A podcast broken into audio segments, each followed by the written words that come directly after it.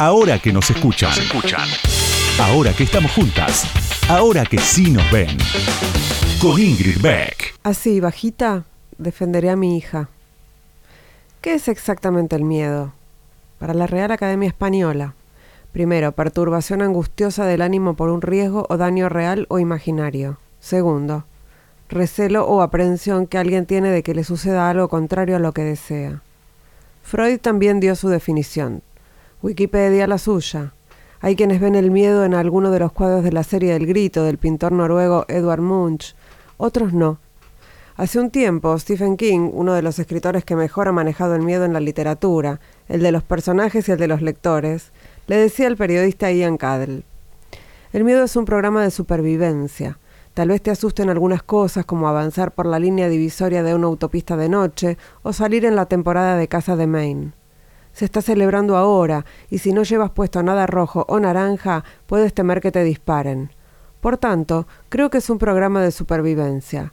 En las historias que escribo, intento proveer a la gente de pesadillas, que son lugares realmente seguros para poner esos miedos durante un rato, porque puedes decirte que después de todo, es tan solo ficción. Lo único que haces es sacar tus emociones a pasear. La literatura de terror tuvo y tiene grandes representantes además de King desde Edgar Allan Poe o Lovecraft hasta Mariana Enríquez, la escritora argentina que hoy representa lo mejor del género en nuestro país y en el mundo. Pero más allá del género, en la literatura hay otras historias que cuentan el miedo. Por ejemplo, la última novela de Juan Gabriel Vázquez, El ruido de las cosas al caer, que narra el miedo que se instaló en varias generaciones de colombianos a partir de los 70 con el nacimiento del negocio del narcotráfico y sus métodos. Y también narra cómo ese miedo, una vez instalado, y aunque las circunstancias hayan cambiado, aparece cada tanto como una alarma que no se puede desactivar. Sobre el final de la novela, Antonio, su protagonista, se hace varias preguntas. Lo hace cuando llega a su departamento, después de días de ausencia sin dar explicaciones, y se da cuenta de que su mujer, Aura, lo dejó llevándose a su hija. Antonio pregunta si será una alternativa ir a buscarla, si esperarla, si guardar silencio. O trataría de convencerla, de sostener que juntos nos defenderíamos mejor del mal del mundo, o que el mundo es un lugar demasiado riesgoso para andar por ahí solos, sin que nadie nos espere en casa, que se preocupe cuando no llegamos y pueda salir a buscarnos. También cuentan el miedo por qué volvías cada verano de Belén López Peiró y el invencible verano de Liliana de Cristina Rivera Garza y Chicas Muertas de Celo Almada. Otros miedos. Susana Trimarco hace casi 10 años se preocupó y salió a buscar a su hija Marita Verón. La pesadilla en la que se convirtió su vida no es de las que Stephen King inventa para que podamos sacar tus emociones a pasear. Nada de lo que nos viene diciendo Trimarco desde entonces es ficción literaria, lamentablemente en su declaración del cuarto día del juicio por la desaparición de Marita, aseguró que no le tiene miedo a las mafias que se dedican a la trata de personas y que lo único que quiere es encontrar a su hija.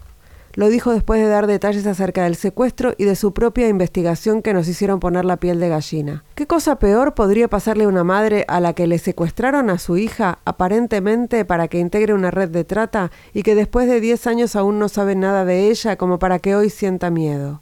¿Cuál podría ser ese riesgo real o imaginario que la detenga? Sentada a metros de los imputados en la causa, sabiendo que la red no se termina ahí sino más arriba, dijo Trimarco. No sé por qué el pueblo de Tucumán no los enfrenta. Yo los voy a enfrentar. Así, bajita, defenderé a mi hija. Una frase que desarma y que no se le habría ocurrido a muchos escritores de ficción. Así, bajita, defenderé a mi hija. Es uno de los textos que integran el libro Escribir un silencio de Claudia Piñeiro, que reúne varias de sus notas y sus discursos eh, a lo largo de estos últimos años. Editó recientemente Penguin. Ahora que nos escuchan. Entrevistas a las mujeres que mueven el mundo. Con, Ingrid Beck.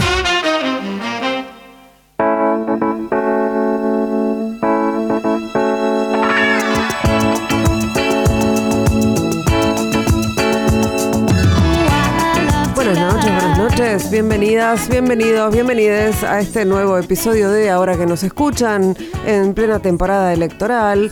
Bueno, como estamos en plena temporada electoral, a mí, ya saben, me apasiona, me apasiona la política. Eh, estamos otra vez debatiendo política. Eh, y sigue estando el riesgo, ¿no? El riesgo latente de una posible presidencia de Milei frente a este balotaje del 19 de noviembre. En ese sentido me, me, parece, sigue siendo interesante que analicemos cómo votamos, ¿no? Cómo votamos los argentinos, las argentinas y qué puede pasar. Y para eso, bueno, tengo como invitada a una de las, de las politólogas más importantes de la Argentina, a, Paola Subán.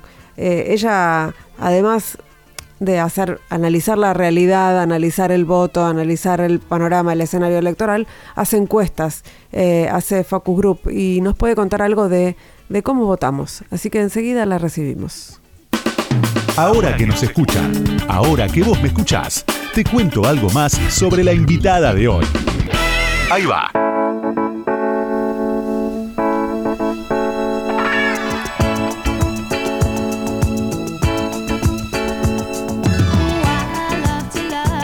Paola Subán es politóloga, nacida en Córdoba, recibida en la Universidad Católica de Córdoba, magíster en comunicación política de la Universidad Austral, especialista en diseño, procesamiento y análisis de encuestas para la investigación social es cofundadora y directora de Subán Córdoba y Asociados desde 1995.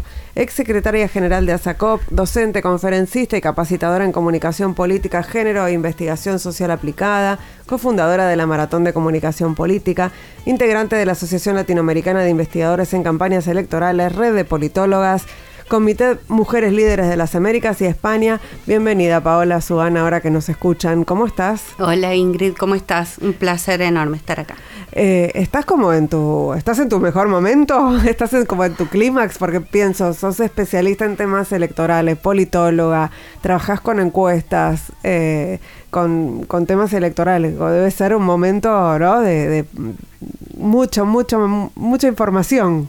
Sí, la verdad que sí. Es, es eh, nuestra vida se, divide entre años de elecciones y años de no elecciones. Así que estamos en, un momento, la verdad, de mucho trabajo eh, y además de, docencia, así que eh, bien, contenta.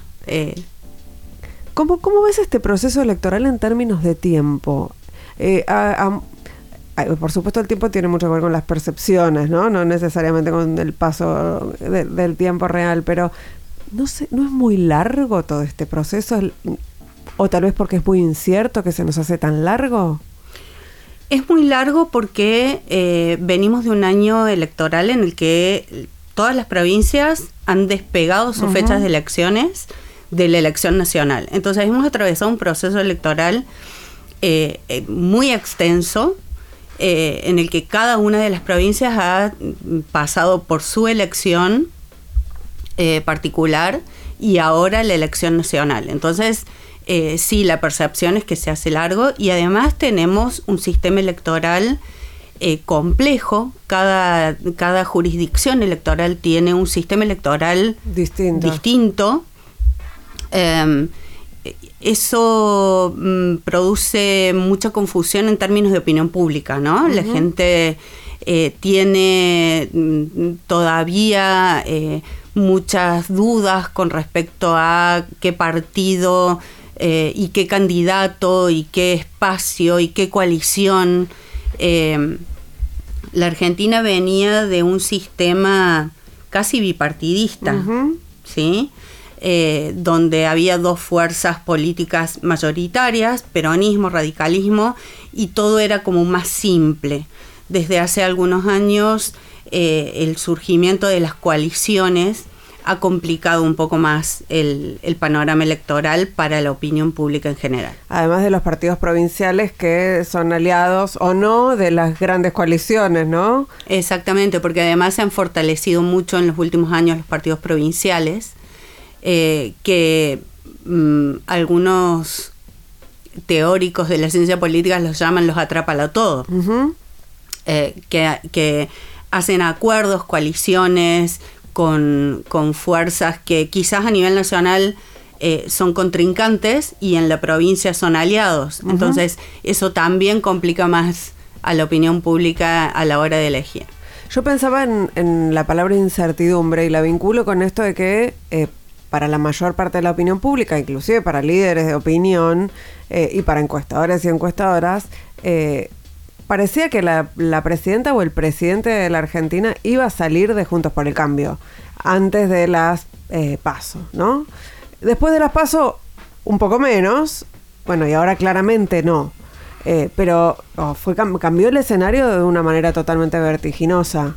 Eh, ¿Se puede, vos lo ves así o, ya tenías claro que este iba a ser el escenario de balotaje? Mira, desde hace mm, más de un año, por lo menos en mayo del año pasado, empezamos a advertir que había una fragmentación del escenario electoral y esa percepción de un Juntos por el Cambio ganador se fue diluyendo con el paso del tiempo, sobre todo por las divisiones internas que hubo en el espacio, ¿no? que primero implosiona eh, para adentro, pero además también eh, genera divisiones en el electorado. Esta, em, esta división entre halcones y palomas en Juntos por el Cambio generó muchas divisiones en el electorado. Eh, y eso nos, nos mostraba a lo largo de las investigaciones que hicimos el año pasado en términos de opinión pública, que, em, que Juntos por el Cambio estaba em, fragmentando esa base electoral que claramente una muy buena parte se estaba yendo a la libertad de avanza. Eh, con lo cual, mm, antes de, em, de las PASO, eh, advertíamos que hubo una, eh, un desgaste muy fuerte, sobre todo de Horacio Rodríguez Larreta, que hace dos años atrás era presidente, electo prácticamente. y eso, bueno, complicó el escenario electoral previo a las PASO. Eh, de todas maneras, el, resultado de las PASO era previsible en términos de mediciones de opinión pública. El escenario de tercios. El escenario de tercios. Y, las posiciones también. También. Digo, estaba, estaba medido que eh, la libertad avanza eh, tenía esa posición previa, previa a las PASO, sí. Sí. Eh, eh, hay, algo del, de lo que se movió además en, esto, en estos días, ¿no? esta semana post eh, elecciones, que también está moviendo todo. La opinión pública, digo, la, perdón, no la opinión pública, eh, las personas que van a votar, ¿no? el electorado, ¿se mueve al ritmo al que se mueve la clase política tejiendo estas alianzas? Digo, la alianza eh, Macri-Bullrich, eh, Milley, eh, los posicionamientos del radicalismo, el silencio de Unión por la Patria, todo eso, ¿va moviendo el electorado en este minuto a minuto que las, las personas que estamos interesadas en la política vemos? Eh, mira, mm, yo creo que la, mayoría de, las personas que van a ir a votar tienen decidido su voto. Ya. Ya. Eh, hay muy poco margen de, eh, de indecisión. Y estas, estos últimos movimientos que hemos visto desde las elecciones generales no han modificado mm, sustantivamente eh, la intención de voto de los argentinos y argentinas. Em, Pero tenemos ahí, teníamos un 24% de Bullrich, más un 7% de Schiaretti, más un 2,7% de, de la izquierda, que no, no que se van a redistribuir. claro, eh, esos votantes son los que se, se, estarían redistribuyendo. Vos decís que esa gente también ya sabe qué va a votar. Esa gente ya sabe qué va a votar. Sí. ¿Y, qué, y, qué ¿Y vos ya podés hacer alguna predicción? es muy difícil, es muy difícil hacer una predicción porque, mira, em, las, elecciones de balotage son un escenario totalmente diferente, o, mejor dicho, eh, se reconfigura mucho el escenario electoral. ¿En qué sentido? En, en las elecciones generales la gente vota con la convicción de eh, la fuerza política con la que se siente representado. Em, una convicción que está nutrida por eh, lo visceral y por lo emocional. eh, en, un escenario de balotaje se vota en contra de. Mm. Si yo voto para, que, no gane para que no gane el otro. Entonces se reacomodan un poco las, las preferencias eh, y, y, los balotajes, de hecho el, el, único balotaje en Argentina eh, que hemos eh, atravesado se ha definido por muy poca diferencia. El de Macricioli, ¿no? El de Macricioli. Y los balotajes, salvo, mm, si mal no recuerdo, el de Chile, em, en América Latina también se han definido por muy poca diferencia. Eh, entonces yo creo que de cara al balotaje la sociedad se polariza todavía más. Claro se tensiona todavía más. Eh, y creo que vamos a ver un balotaje con una diferencia muy acotada para, para quien resulte presidente. Tengo un audio que me gustaría escuchar eh, con vos que tiene que ver con eh, Javier Milei hablando de la desigualdad de género en el programa de CNN que tiene María O'Donnell el 2 de octubre, previo a las elecciones generales, porque quiero hablar con vos de eh, cuál es la importancia del voto de las mujeres en esta elección.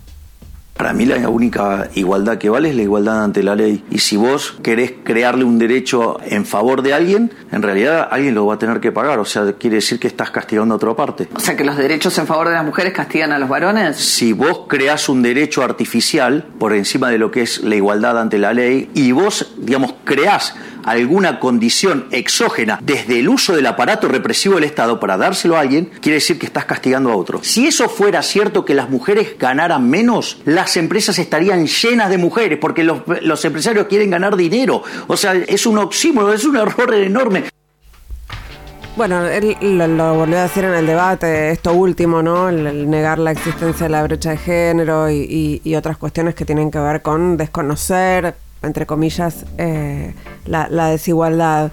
Em, en ese sentido, ¿vos crees que el voto de las mujeres es clave? Eh, creo que fue clave en, entre las entre las PASO y las generales. Y, en este balotaje, ¿cómo lo ves? el votante de mi ley, y por primera vez en la historia hace 25 años que estudio opinión pública, es la primera vez en la historia que veo tanta diferencia eh, entre el voto femenino y el voto masculino. El votante de mi ley tiene más del 60%, casi llegando al 70% de voto masculino. Mientras que eh, Sergio Massa tiene un diferencial del voto femenino no tan amplio como la diferencia de mi ley entre femenino y masculino, pero lo votan un poco más de mujeres que de varones, si bien es bastante más transversal. En el caso de Miley son varones eh, jóvenes, entre 16 y 30 años. Esa es más o menos la composición del voto. Eh, y, es más transversal eh, lo de Miley en cuanto a nivel socioeconómico. Es decir, él tiene varones jóvenes de clases medias, altas y bajas o de sectores muy vulnerables y muy marginales. Em, va a ser determinante el voto de las mujeres. Yo creo que va a ser determinante el voto de las mujeres que están eh, sensibilizadas con la agenda feminista, porque también hay que tener en cuenta que hay un gran porcentaje de mujeres en nuestro país que no están sensibilizadas con la agenda feminista eh, y que comparten de alguna manera esta visión de Javier Milei en que no existen diferencias de género, no existen desigualdades ante la ley. Sí. Aunque, por supuesto, eso podemos discutirlo desde desde los números incluso, ¿no? Sí, pensaba, tenemos que, vamos a hacer una, una, vamos a escuchar una canción, pero no me quiero ir de este tema porque, porque ahí, eh, por supuesto, me, me preocupa, me interpela y, y, me quedo pensando en esas mujeres eh, eh, que, aunque acuerden con mi ley en que no hay, no hay desigualdad. Digo, conocemos muchas de estas mujeres, no las juzgo, sino eh, eh, simplemente estoy describiendo una cuestión, pero que sin embargo muchas de ellas reconocen algo de temor, ¿no? Hay, hay, hay un discurso violento que, que, las hace temer por el futuro de sus hijos. Digo, por ahí hay, hay un, un sector pienso yo, eh, pienso yo no, lo, he leído también, eh, pasible de ser eh, convencido de alguna manera o persuadido de que no sería la mejor opción. Pero ahora lo seguimos charlando. Estamos con la politóloga Paola Subán y ya volvemos. Ahora que nos escuchan. Entrevistas a las mujeres que mueven el mundo. Con, Ingrid Beck.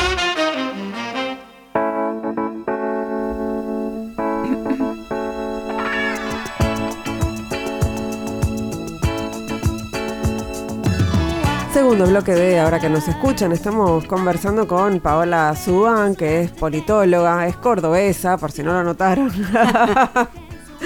lo digo. Eh, estábamos charlando del, voto de las mujeres y yo te preguntaba por un sector de las mujeres, bueno, que podrían ser también votantes de Patricia Bullrich o votantes de Schiaretti. Eh, después nos metemos con la izquierda si querés, pero la verdad que es un porcentaje muy pequeño. Eh, que em, tal vez no son, tal vez no, probablemente no son feministas, eh, no están comprometidas con la agenda de género, tal vez descreen de la desigualdad, pero mi ley no les, no les representa una, un, candidato posible, ¿no? ¿Cómo lo ves eso? Eh, es bastante complejo mm, diseccionar el perfil de las mujeres eh, en, los temas de agenda de género. Eh, yo he hecho varios estudios en ese sentido. He encontrado mm, mm, un porcentaje muy significativo de mujeres en Argentina que eh, acuerdan con todas las conquistas del feminismo, pero te dicen el feminismo no me representa. ¿No? Cuando, cuando em, preguntamos sobre eh, el voto femenino, la patria potestad compartida, ni siquiera em, eh, conquistas eh, demasiado contemporáneas, como puede ser em, la, IBE, la ley de interrupción voluntaria del embarazo, la ley Micaela, etcétera.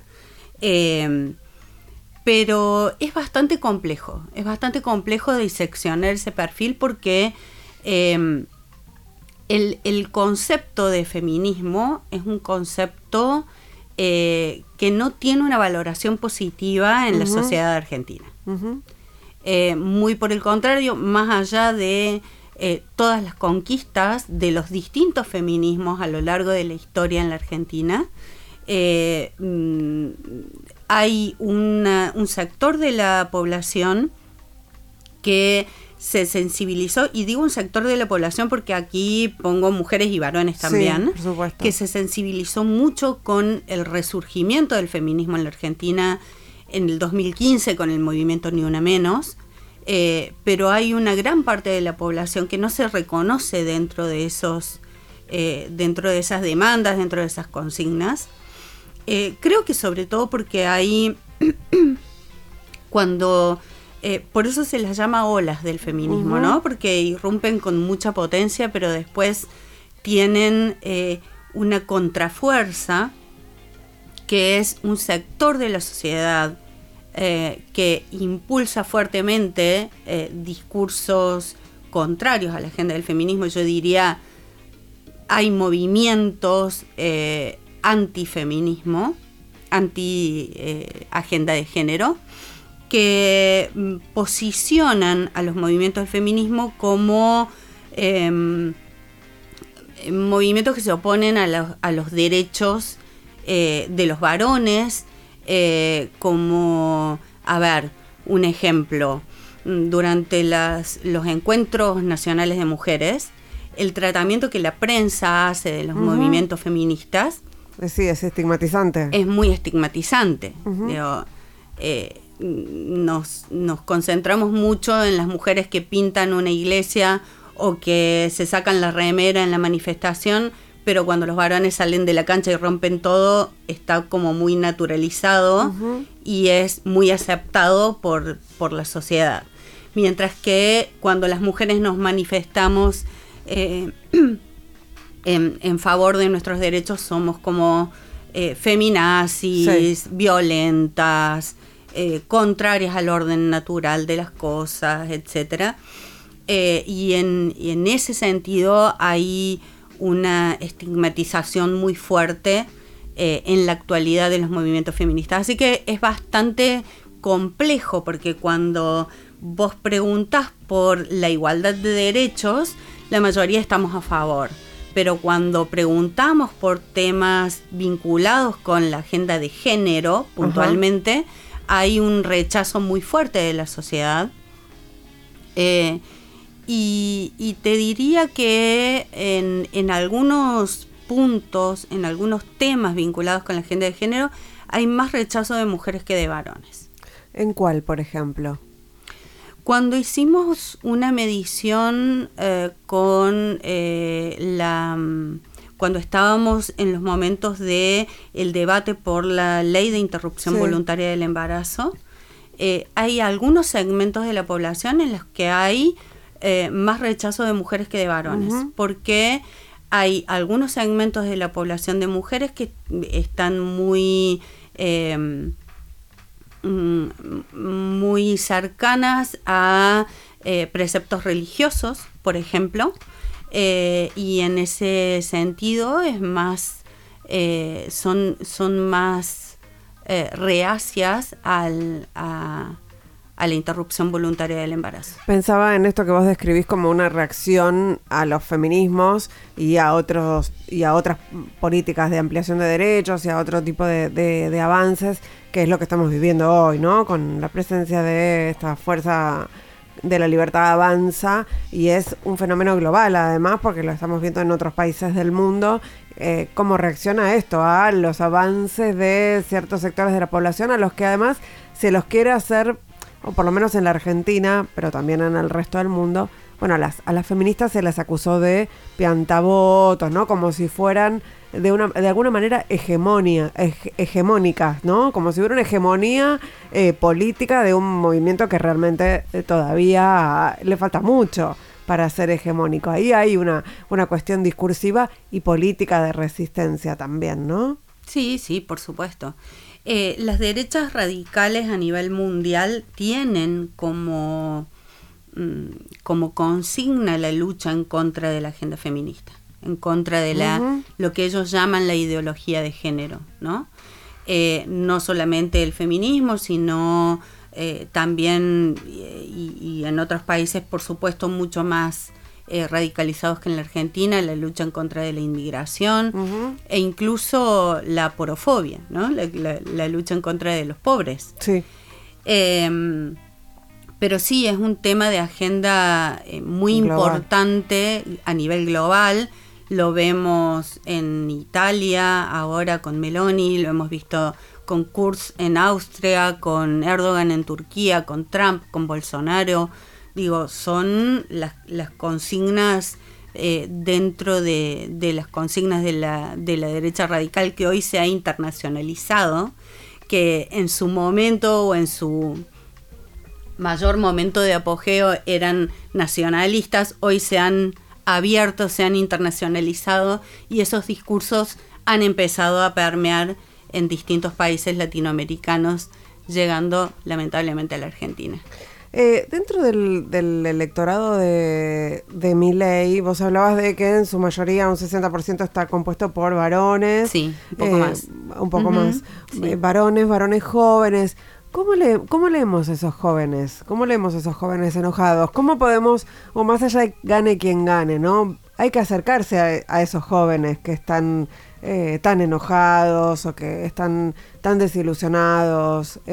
alguien tiene que hablar con ellos. Es una muy buena pregunta porque em, primero lo que tenemos que decir es que el, colectivo jóvenes o juventudes, en todo caso, no es un colectivo homogéneo. Hay muchas heterogeneidades dentro de lo que llamamos jóvenes. Eh, nosotros hicimos un informe en febrero de este año poniendo especial atención en ese segmento de la población eh, que por una cuestión casi mm, instrumental, eh, los consideramos entre 16 y 30 años. ¿Por qué? Porque son los que han nacido prácticamente con Internet en la mano. eh, y porque tienen la particularidad de que mm, han aprendido a vincularse con la política de una manera diferente y eh, esta herramienta Internet ha sido una de las, de las causas principales para que eso ocurra. ¿Por qué? Porque mm, las generaciones previas nos vinculábamos con la política desde un político subido a un atril, eh, diciendo un discurso, o viendo un programa de televisión de política, o, leyendo un diario. Eh, o algunos pocos militando en un partido político, donde veíamos al dirigente eh, dando un discurso como muy unilateral. La, presencia de Internet y de las redes sociales eh, ha mm, moldeado la forma de relacionarse de, este segmento de la población de una manera mucho más horizontal. No solamente con la política, con el mundo en general. Em, y eso ha determinado que esa horizontalidad con la cual se comunican em, ha planteado una relación eh, mucho más de uno a uno eh, y no de unida solo como la veíamos en generaciones anteriores. Si a eso le sumamos que eh, la juventud, después de esa relación que han establecido diferente con la política, no tienen una fidelidad partidaria como la que teníamos eh, las generaciones previas, que éramos o peronistas o radicales y moríamos así, se activan por causas. Es lo que un sociólogo español llama la ciudadanía stand-by.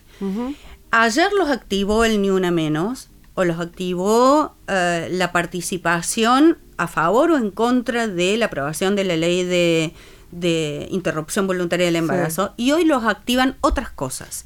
Y hoy lo que los está activando es la, lo que vos decías, la frustración, la incertidumbre y el enojo con la clase política tradicional que no ha aprendido a vincularse con ellos de esta manera horizontal, porque la política está en TikTok, está en Instagram, está en Facebook, está en Twitter, pero no dialoga. Eh, utilizan las redes sociales como utilizan la cartelería en la vía pública para poner sus anuncios. Pero sí, mi ley sí.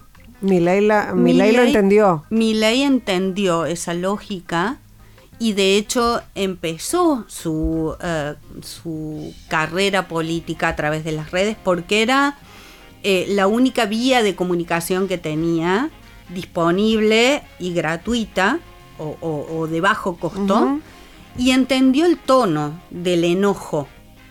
Entonces yo creo que eso fue una, un, canal a través del cual logró interpelar a esas juventudes que están tan enojadas con la política tradicional que por otra parte ha hecho méritos para que eso ocurra. Claro, sí, sí, sí, no es que están locos, sino que que no han tenido respuestas eh, adecuadas. Hace, hace un poquito, hace unos un par de semanas vino Micaela Cuesta de LEDA, del, laboratorio de, que estudia de democracia y autoritarismos, y hablaba de también del componente del voto de mi ley y de no solamente de los jóvenes, sino en general de las, de las personas precarizadas en su trabajo, ¿no? Y bueno, claro, es esto. El Estado, el, el, Estado del que la política eh, habla, no les ha dado las respuestas que, esperaban. Eh, así que sí, hay que eh, van a tener, de alguna manera va a haber que establecer esos puentes de, diálogo ahora o,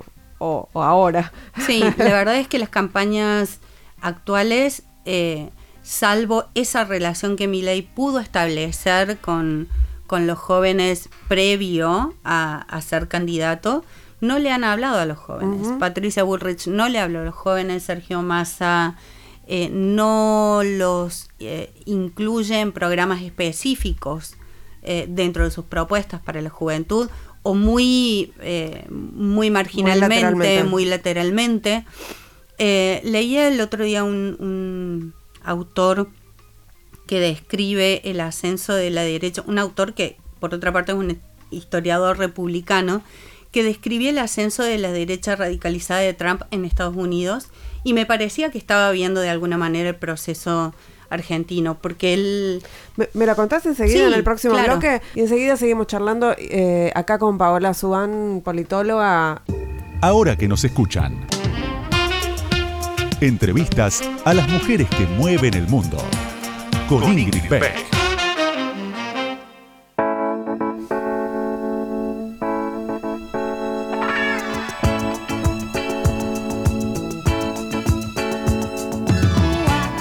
Tercer bloque de Ahora que nos escuchan, estamos charlando con Paola Subán, politóloga, eh, cofundadora y directora de Subán Córdoba y Asociados, entre muchas otras cosas que hace. Y bueno, nos estabas contando, Paola, en el, en el bloque anterior sobre un, libro de un republicano que habla del ascenso de Trump, ¿no? Y, sí. decías que lo ves parecido, que es una situación asimilable. Sí, porque hablábamos de eh, la la participación de los jóvenes en, eh, en, el voto y en las ideas de mi ley. Em, y encontré algunas similitudes. Él eh, plantea esta imagen. Eh, durante el gobierno de Obama, el trabajador rural o del interior profundo de Estados Unidos, en una escalera en la que ve cómo eh, suben escalones e incluso lo, pasan eh, los inmigrantes, los negros eh, o los, afroamericanos, afroamericanos mm, las feministas, los latinos, etcétera, por los programas de ayuda que tenía Obama. Y ese trabajador eh, que paga sus impuestos y que mm, eh, no ve eh, que tenga una ayuda por parte del Estado, ve como otros van ascendiendo en esa escalera y él se queda atrás. Y me parece que de alguna manera nos pasa lo mismo, en el sentido de que los jóvenes o las juventudes hoy han perdido lo que las generaciones anteriores teníamos como eh, ese aspiracional de clase media de movilidad social ascendente. Creo que tienen la absoluta certeza de que no van a poder estar mejor que sus padres, eh, que aunque tengan un trabajo formalizado, no tienen posibilidades de independizarse, de tener una casa, de comprarse un vehículo, de seguir estudiando o de eh, poder viajar. Eh, eso, por supuesto, en un segmento de la población que eh, de clase media, que tenía ese aspiracional. Eh, y creo que em, las juventudes están em, resintiendo mucho esa mm. falta de posibilidades, no se sienten escuchadas por la política tradicional y ven como otros y otras los pasan en la escalera. Pero esta es una imagen que genera mucho eh, la, la, derechas radicalizadas, ¿no? A lo largo del, del sí, mundo. Es el fomento del individualismo. Eh, exactamente. pelearse con el otro, el otro tiene más que vos, porque él sí, yo no, ¿no? Porque a fulano o a mengano le dan un subsidio y yo que trabajo eh, y pago mis impuestos no puedo seguir avanzando y los otros sí. Bueno, hay eh, una, una lógica un poco en ese sentido. ¿Qué pensás cuando eh, Bullrich dice, eh, decide sumarse a la alianza con Milley y dice como que, bueno, sus votos son de ella, ¿no? esto es así? ¿Los votos de Bullrich son de Bullrich? ¿Los votos de Schiaretti son de Schiaretti? ¿Los votos de Miriam Bregman son de Miriam Bregman? Da la impresión de que la gente no necesariamente decide igual que sus dirigentes. No, de ninguna manera. Los votos no son de nadie. Eh, y nadie gana hasta que gana y nadie pierde hasta que pierde. Y nadie puede dotar de eh, votos a, otro candidato o transferirle de alguna manera sus votos a otro candidato. Hubo una excepción cuando eh, Cristina Kirchner lo anuncia a Alberto Fernández como su candidato a la presidencia.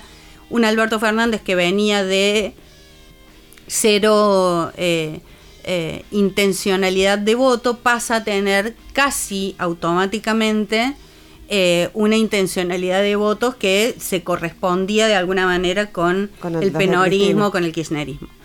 pero fue una, una, situación muy excepcional, a partir de la cual Alberto Fernández empezó a crecer y a eh, y a conseguir un caudal propio de votos que le permitió después eh, ganar las elecciones, por supuesto. Pero no hay una transferencia directa de votos de unos a otros. Por supuesto que la, la influencia que puede haber es, y creo que esto sí puede ser significativo, en el caso de Milley, el miedo que genera eh, que generan posturas en general como la de Milley tan radicalizadas eh, y tan por momentos eh, preocupantes mm. desde, desde lo democrático, desde su apego por el sistema democrático, el, el, posicionamiento de Macri y de Bullrich eh, cercano a mi ley o su apoyo a mi ley lo dotan de cierta... Claro, cierto paraguas institucional. Sí, mm. de cierta cordura, mm. digamos. Le, aportan la cordura que mi, que no tiene. de hecho, le dijeron, bueno, lo, que, lo que negociamos es que no se van a vender órganos. También claro, como, es como una, ridícula. Claro, es como una garantía de cordura eh, dentro de este, la, la gran... Este, la gran radicalización, por decirlo de alguna manera, de mi ley. ¿Y qué pasa en Córdoba, ya que, venís de ahí? ¿Qué pasa con, el cordobesismo? Eh, bueno, el cordobés es, es un votante muy particular. El cordobés eh, ha votado en un mismo turno electoral en su momento, en la primera, en la primera elección eh, de Cristina Kirchner, la votó Cristina Kirchner como presidenta votó eh, el peronismo provincial eh, para gobernador y votó el radicalismo para intendente de, la ciudad capital. Así que el cordobés tiene un ejercicio de voto eh, que responde a las distintas agendas. Tiene una agenda para lo nacional, otra para lo provincial y otro para lo municipal. Em, el cordobés tiene un cordobesismo tan, tan asentado eh, que ha hecho que vote durante 23 años al peronismo provincial, pero no se reconoce como peronista. claro. Eh, lo que sí tiene el cordobés es un profundo antikirchnerismo. Mm. Eh, entonces, creo que la provincia de Córdoba tiene, le va a aportar a la elección de, de Javier Milei un caudal muy significativo de votos. Si se repitiera, eh, cosa que es muy probable, eh, los votos que le dieron a Macri, por ejemplo, en su momento, eh, estaríamos casi como el Farnet, 70-30, ¿no? Capaz 75-25. ¿Y eso es muy malo para Sergio Massa, digo, o es un porcentaje esperable?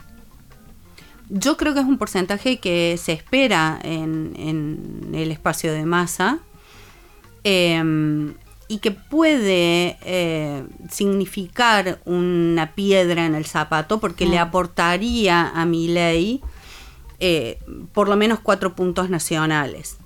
Eh, no obstante, la elección que espera hacer Massa en Buenos Aires de alguna manera balancearían esos cuatro puntos, quizás un punto más, eh, con lo cual va a haber que prestar especial atención al comportamiento del votante de Buenos Aires y, de, Córdoba, particularmente en esta elección. ¿Cómo analizás vos eh, los embates de Milei contra el radicalismo, contra Alfonsín? Porque eso está pensado, no es una locura del candidato que se, se la agarró con el radicalismo.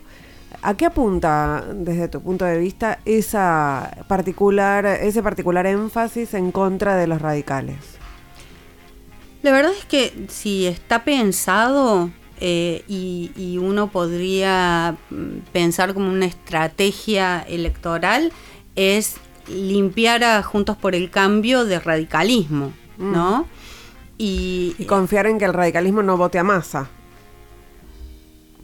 Suponte. Sí, sí, Lo que pasa es que el radicalismo eh, ha respondido de una manera eh, compleja, digo yo, para el radicalismo y para el masismo también, porque la, neutralidad que esgrime el radicalismo, mm, bueno, deja eh, sin compromiso al, radical que, tiene que elegir en estas elecciones.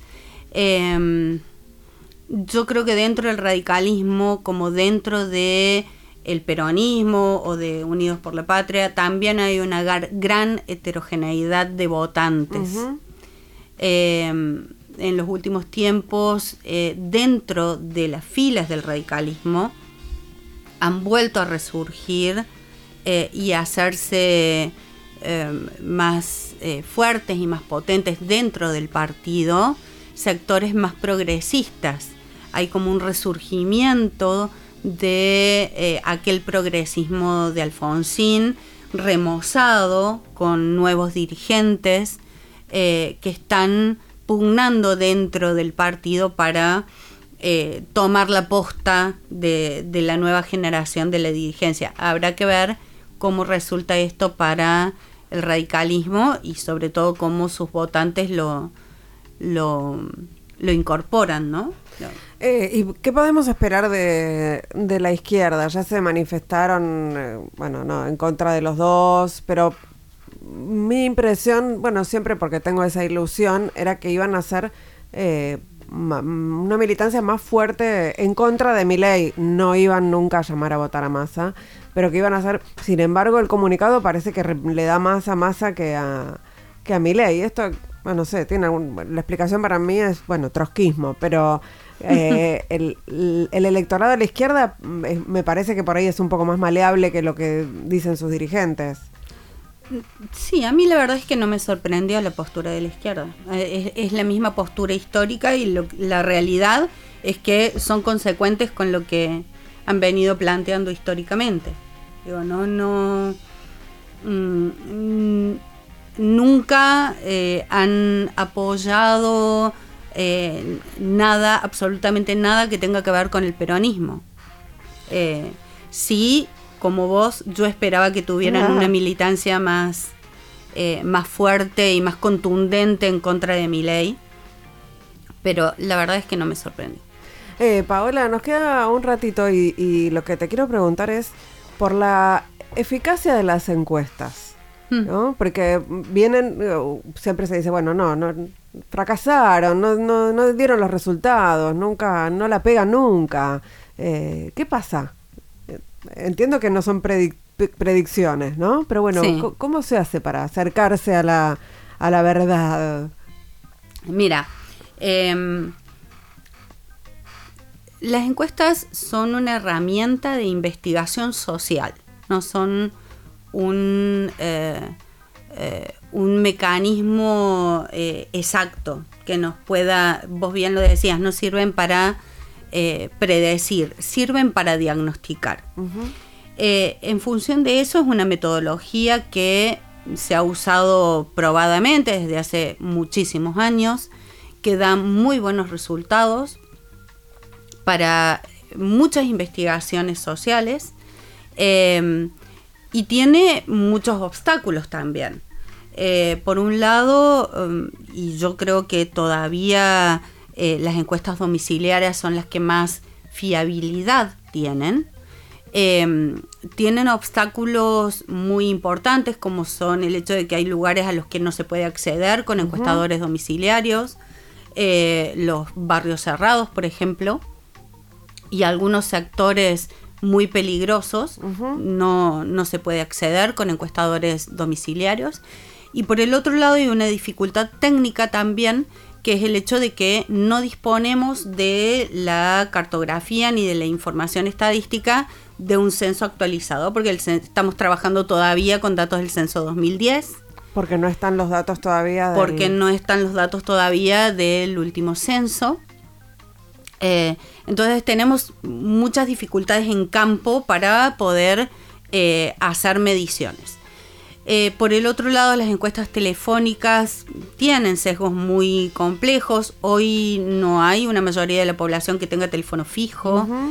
Eh, las telefonías celulares obviamente no tienen una guía telefónica sobre la cual trabajar, las bases de datos son o ilegales o están incompletas y son muy sucias y además le falta la, la territorialidad al teléfono celular que es muy importante cuando vamos a medir eh, eh, intencionalidad de voto. Eh, y las encuestas online también tienen la dificultad de que además de todos los sesgos de de quienes tienen datos para poder ingresar a las redes y demás, están los algoritmos que te direccionan eh, la, pauta de la encuesta hacia personas que están interesadas en temas de la política, de acuerdo a lo que vos navegas, a los likes que das, etc. Entonces, tenemos muchas dificultades en un país tan extenso, tan Em, con tantas eh, complicaciones de transporte y de acceso a algunas localidades muy lejanas, eh, tenemos serias dificultades. Así que la verdad es que em, yo creo que la metodología de la investigación social, no creo, de hecho estamos trabajando en eso, eh, tenemos que recalibrar las herramientas que tenemos porque las encuestas no se equivocan, los que nos, equivocamos somos los encuestadores y encuestadoras, que eh, a veces tenemos el acceso al dato muy preciso, pero hacemos análisis de ese dato eh, en un contexto intelectual, cultural, incluso de identidades políticas, que nos hacen leer esos datos de manera errónea. Así que Creo que tenemos que calibrar las herramientas y que tenemos que aprender además a hacer análisis político con esos datos. Muchísimas gracias, Paola Subán, por este rato aquí en Ahora que nos escuchan. Eh, nosotras, nosotros, nosotros nos reencontramos el próximo miércoles acá. Nos vamos escuchando Psycho Killer por Duran Duran eh, con Victoria de Angelis. En la producción estuvo Mariana Boca, en la operación técnica Sergio Freites, en la musicalización Sergio Cirigliano y en las redes Melanie Berardi. Adiós.